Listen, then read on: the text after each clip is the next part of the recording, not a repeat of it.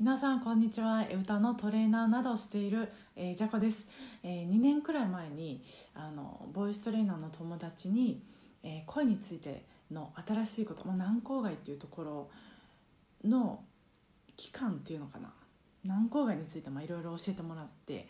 で、まあ、それはすごいなと思って。でそこからこういろいろ一人で実験してたんですけど、まあ、ちょっとよく分かんないなっていう時期が続いてたんです。ずっとモヤモヤしてて。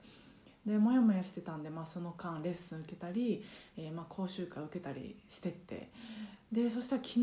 まあ、人からで練習してたんですけど無意識にあの曲の中ですごく自然にあのそこの軟口が動かせて声をいろんな声を使い分けられたんです。であのフレーズごとに、まあ、その出したい声をね、まあ、ワンフレーズワンフレーズイメージして歌いますけどその時に自然とその、まあ、いくつかのフレーズの中で軟口蓋がいろいろ動いて、えーとまあ、柔らかい声硬い声そのイメージした通りの声をいろいろ使い分けられたんですよ。で歌い終わってから「あできた!」と思ってでその録音してた音源も聞き返して「あできてる!」と思っても喜ぶというよりももうびっくりしてしまってそれぐらいずっとモヤモヤしてたのでまあすごくびっくりしたんです。で落ち着いてきたらあのあここまで来るのに私こんなにも時間がかかったのかと。2年弱ぐらいかかってるやんってまあちょっとがっかりもしたんですけど。まあでもあの時間がかかってもできたんだなっていう、まあ、そのなんかこうやたらとなんか力強くて自分で自分のことが。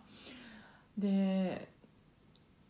まあ人と比べてもしょうがないですけどやっぱりこれだけの時間がかかったけどできたと。やっぱりこう毎日少しずつやっていくしかないんだなってもうなんか諦めがついたっていうかやっぱりこう遠遠回りじゃない。近道 近回りなんていうのこれもうほんと単語が出てこないんですけど近道をやっぱりどうしても、えー、したくなるんですけどそれに本当に毎日練習しててできたことできないこといろいろ毎日あの、まあ、冷静に客観的にチェックするんですけどできたこともありますけどでも本当にちょっとなんですよね。うん、本当にこうちょっとことなんです。毎日。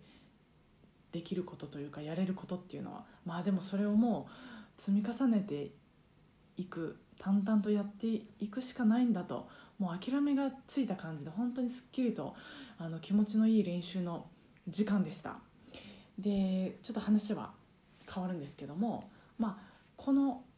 えー、渡辺のラジオ大体まあ週5日のレッスン日におしゃべりしていて、えー、約2年ぐらい経つんですけどでなんでこんなにもいたたたたおしゃべりしてるかというとその、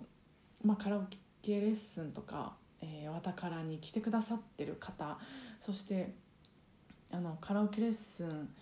したいなってでも全然歌習ったことないから、えー自分なんかが歌えるのかなっていうちょっとそう思ってる方に届けたいんですよね。あこういう人もいるんだなとだったら私も全然あの歌の経験もないしちょっと自信ないけど私でも歌えるかなってこうなんか思ってもらえて、まあ、背中を押す役割になれたらいいなと思ってるんです。でそうなんですでだからこそその一方通行じゃなくて対話をしたいんですね聞いてくださってる方と。うん私はこう考えるとかこう感じたとかこういう生き方をしてきたみたいな対話をあの強く望んでるんです。なんですけどこのアプリとか、まあ、ポッドキャストってそういううんなんかレスポンスというか反応が非常になんか分かりにくくて再生回数とかも分からないしであのコメントとかもつけれないし一応その感想とか、まあ、ご意見とかご質問とか投稿できるうんなんていうのかなあれ。まあ、投稿できるようにしているんですけどその URL とかはいつも添付してるんですけどそれもやっぱりこう敷居が高いとかそんなにやりやすいハードルの低いものじゃないんですよ。なのでそこをちょっとなんかこう工夫できないかなっていうどうするかなっていろいろ考えてました。なのでもうちょっとこう、まあ、全然答えが出てないことをダラダラ喋ってていいのかなって思うんですけどあのいつかこう聞いてくださってる方聞いてくださってる方が本当いるのかな？なんか23人は聞いてくださってるかなとか 思いながら